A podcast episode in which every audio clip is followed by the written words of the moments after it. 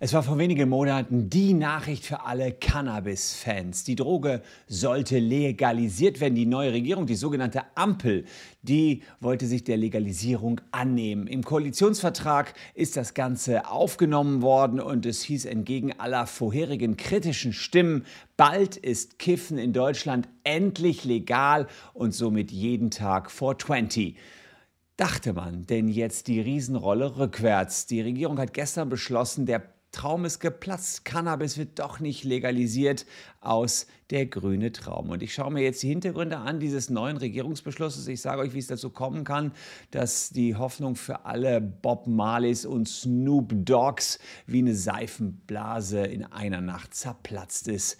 Hört genau hin.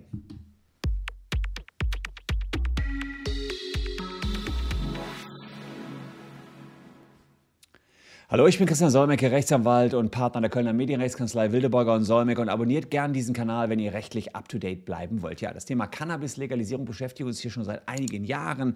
Ihr kennt den Richter Müller, der dafür vor dem Verfassungsgericht kämpft. Ihr wisst, dass es immer mal wieder Verurteilte gab wegen 0,2 Gramm Cannabis und was weiß ich. Und das so kurz vor der Legalisierung. Im Koalitionsvertrag war die Legalisierung eigentlich schon fest geschriebene Sache. Vor knapp vier Monaten hatte man seitens der SPD, Grünen und FDP Folgendes angekündigt, also ein Riesenswitch in der Drogenpolitik. Hier seht ihr äh, Seite 87 des Koalitionsvertrages. Da wird gesagt, wir führen die kontrollierte Abgabe von Cannabis an Erwachsenen zu Genusszwecken in lizenzierten Geschäften ein. Dadurch wird die Qualität kontrolliert, die Weitergabe verunreinigter Substanzen verhindert und der Jugendschutz gewährleistet. Also eigentlich eine sehr klare Sache, die hier beschlossen worden ist. Und für viele war die Cannabis-Legalisierung längst überfällig. Andere warnten vor den gesundheitsschädlichen Stoffen der Droge. Aber die Ampelregierung, die konnte es ehrlicherweise kaum abhalten. Es entstand der Eindruck, als würde man jetzt hier richtig aufs Gaspedal drücken und die Koalition wollte die kanadische Lösung bevorzugen. So weit war man ja eigentlich schon. Man hatte gesagt, Anbau, Weiterverarbeitung, Großhandel und Handel werden gleichzeitig legalisiert und dürften nach Einführung des Gesetzes in Deutschland stattfinden. Es gab also wirklich die ersten Bauern, die haben schon Pläne gemacht, wie sie ihre Felder anders beflügen können, habe ich hier auf diesem Channel auch immer wieder darüber berichtet. Naja, und äh, es gab schon Qualitätskontrollabsprüche und Jugendschutz, wie das gewährleistet werden konnten. Und die Grünen hatten auch gesagt, naja, das Ganze wird auch die Polizei entlasten, denn man kann sich darauf konzentrieren, den Schwarzmarkt zu kontrollieren und so weiter. Ein absoluter Kracher. Aber jetzt der weitaus größere Kracher in meinen Augen. Gestern Abend, am Abend des 31. März, verkündet äh, der sonst die Cannabis-Legalisierung befürwortende Finanzminister Christian Lindner, dass die Neuerung jetzt ein für alle Mal vom Tisch sei. Das müsst ihr euch mal vorstellen. So kurzfristig wieder Rolle rückwärts. Schauen wir uns mal näher an, warum das so ist. Also, da gibt es erstmal Statista. Statista ist das deutsche Online-Portal für Statistik, das Daten von Markt- und Meinungsforschungsinstituten äh, erhebt. Und die haben jetzt herausgefunden, wie viel Einnahmen man durch die Cannabis-Legalisierung erzielen könnte. Ich habe euch ja immer gesagt, da sind Millionen drin. Wie viel seht ihr hier? Das ist eine Statistik der Großstädte, wie viel man mit so einer Cannabis-Legalisierung Legalisierung verdienen kann. Kairo an Spitzenplatz 1, insgesamt 384 Millionen. 16 Euro pro Gramm würde man hier an Cannabis verdienen. Dann seht ihr New York, London, Sydney, das würden die alle verdienen, wenn das dort legalisiert wird. Aber jetzt, das kam raus und das hat ehrlicherweise Lindner ganz schön offenbar geschockt. Berlin nur 13,50 Euro, vermutlich, weil es da sowieso so viel Cannabis im Überfluss gibt, dass man da einfach diese Preise nicht erzielen kann. 114 Millionen US-Dollar wären dort nur zu erzielen gewesen. Das heißt, hier ein Minimalbetrag, auch im im weltweiten Vergleich, wir wären Schlusslicht gewesen, hat Lindner gesagt.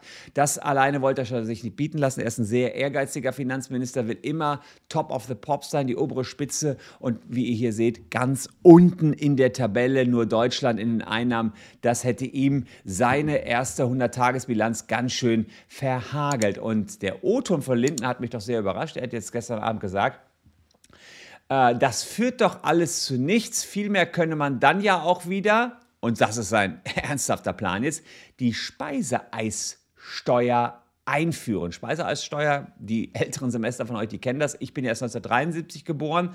Zwei Jahre bin ich geboren worden nach Abschaffung der ähm, Speiseeissteuer. Das ist sowas wie die kleine Schwester der Getränkesteuer. Und die fand damals ehrlicherweise keinen großen Anklang. Keine Ahnung, ob die Leute nicht so viel Eis gegessen haben. Aber jetzt, sagt Lindner, bietet sie weitaus mehr Potenzial als die Versteuerung von Cannabis.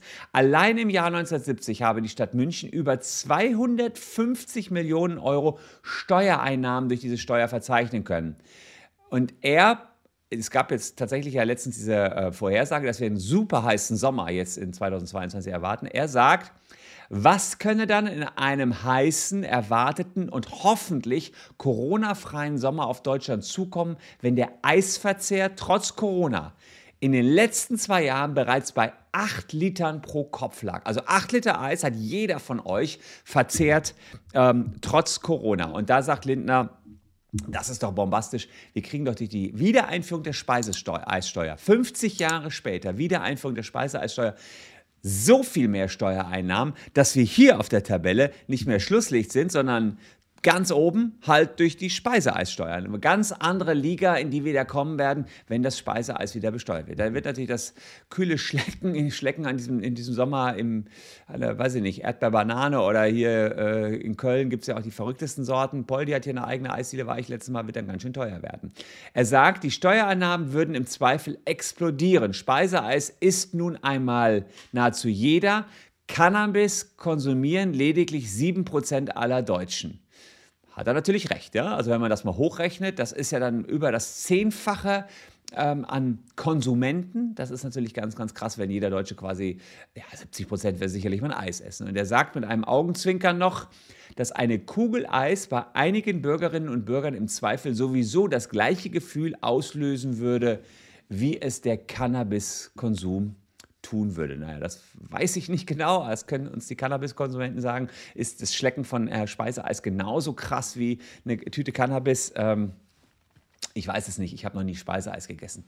Also alles beim Alten, das ist die große Frage. Äh, da äh, wäre es jetzt so, Cannabis ist nur für die Medizin jetzt noch da. Äh, und da, das kennt ihr natürlich, Cannabis als Medizin, Verbesserung der Palliativversorgung.